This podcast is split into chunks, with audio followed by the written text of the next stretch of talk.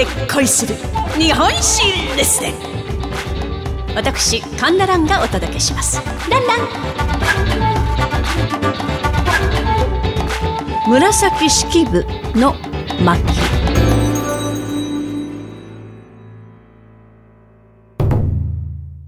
平安女流文学を語る上で絶対外せない人物といえば紫式部。享保3年、1001年、源氏物語という世界最古と言われます長編小説を書き、百人一首に選ばれるほどの歌人でもありました。まさに才女という言葉がぴったりな女性です。それもそのはず。紫式部のお父さんというのは、幼少の火山天皇に学問を教える学者の補佐役をしていたと言われる方。まあ、頭がいいのは当然、血筋でございましょう。まあ、どんだけ頭がいいのかって言いますと、まあ、当時の女性は学ばないはずの漢詩や漢文をスラスラ読み書きできたんだそうです。まあこんな感じでね、頭の良さが抜きん出ておりますから、周りの女性たちから、何あの子日本史オタクのインテリオンな感じ悪いと、まあ妬まれたんだそうでございます。まあこれはね、世の常でございましょう。その後、年頃を迎えました式部は、20歳も年上の藤原信孝と結婚。まあ20歳年上でございますから、まあ今まで勉強しかしてこなかった式部に、まあいろいろと手取り足取り、手取り足取り、いろんなことを教えてくれたのでしょう。その回ありまして、やがて女の子も生まれ、仲睦まじく暮らしておりました。とこうするうち、時は享保三年千一年、この年、夫の信孝は、流行り病にかかってあっけなくこの世を去ってしまったのです。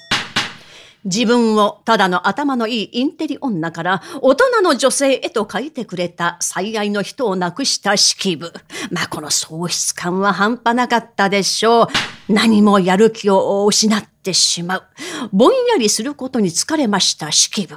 まあ、このままじゃいけないと思ったんでしょう。幸せだった信孝との生活を思い返しながら、源氏物語を書き始めるのです。するとこれが大評判を呼び大ヒット。当時の最高権力者、藤原道長に認められまして、道長の娘、少子の女官に抜擢。まあ今で言いますところの専属の家庭教師といったところです。まあ自分のこの実力でもってその地位を獲得したんですね。で、この藤原の道長って人はですね、当時天皇よりも力を持ち、世を自由自在に操ったと言われてるんです。こんな歌も残しております。この世は、我が世とぞ思う望月の、かけたることもなしと思えば。まあ、つまり、この絵はすべて俺のものだぜ。満月に欠けたところがないように完璧なのさ。というね。まあ、平安時代のラスボスといったところでございましょう。まあ、この時の最高権力者に認められたんですから、紫式部、怖いものはございません。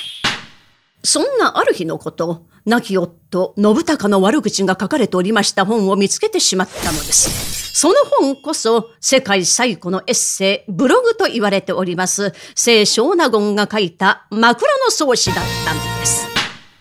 なんて書かれていたのかと申しますと、神社参りには質素な服装で行くべきなのに、信孝って人は、そんなのつまらないよ。神様は粗末な服で来いなんて言ってないじゃん。と言って、紫とオレンジの派手な服を着て現れたのよ。みんな呆れちゃったわ。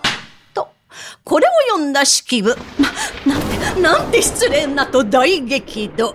まあ、これをきっかけに、紫式部 VS 聖書オナゴンのバトルが始まるんですが、まあ、聖書オナゴンとしてみれば悪口を書いたつもりは一切ないんですね。もうこの方ね、ほんと今で言う単なる毒舌キャラ、悪気ないんですよ。すがすがしいくらいにストレートにものを言うだけなんです。例えば、おばさんのやきもち、ムカつくとか、おじさんの寝ぼけた姿キモいとかね、えー、外見も性格も悪いって最低とかああとはあブサイクなカップルが昼間からイチャついてるの超キモいとかね、うん、本当そうだなって私も思うんですけど。まあ、紫式部の性格は、まあ、控えめな、ちょっと暗いタイプ。清少納言は真逆で明るくて自分の能力を惜しみなく表に出すタイプ。まあ、陰と陽、月と太陽といったところかしら。ですから紫式部にとってはガツガツ前に出る清少納言が疎ましくもあり、羨ましくもあったのかもしれません。まあ、どんなに才能がある人でも普通に嫉妬心を持ち業に翻弄されたからこそ今まで読み継がれる本をことができたのかもしれませんね。日本初の文芸女流作家紫式部の一席でございました。お相手は私講談師神田蘭でございました。ランラン。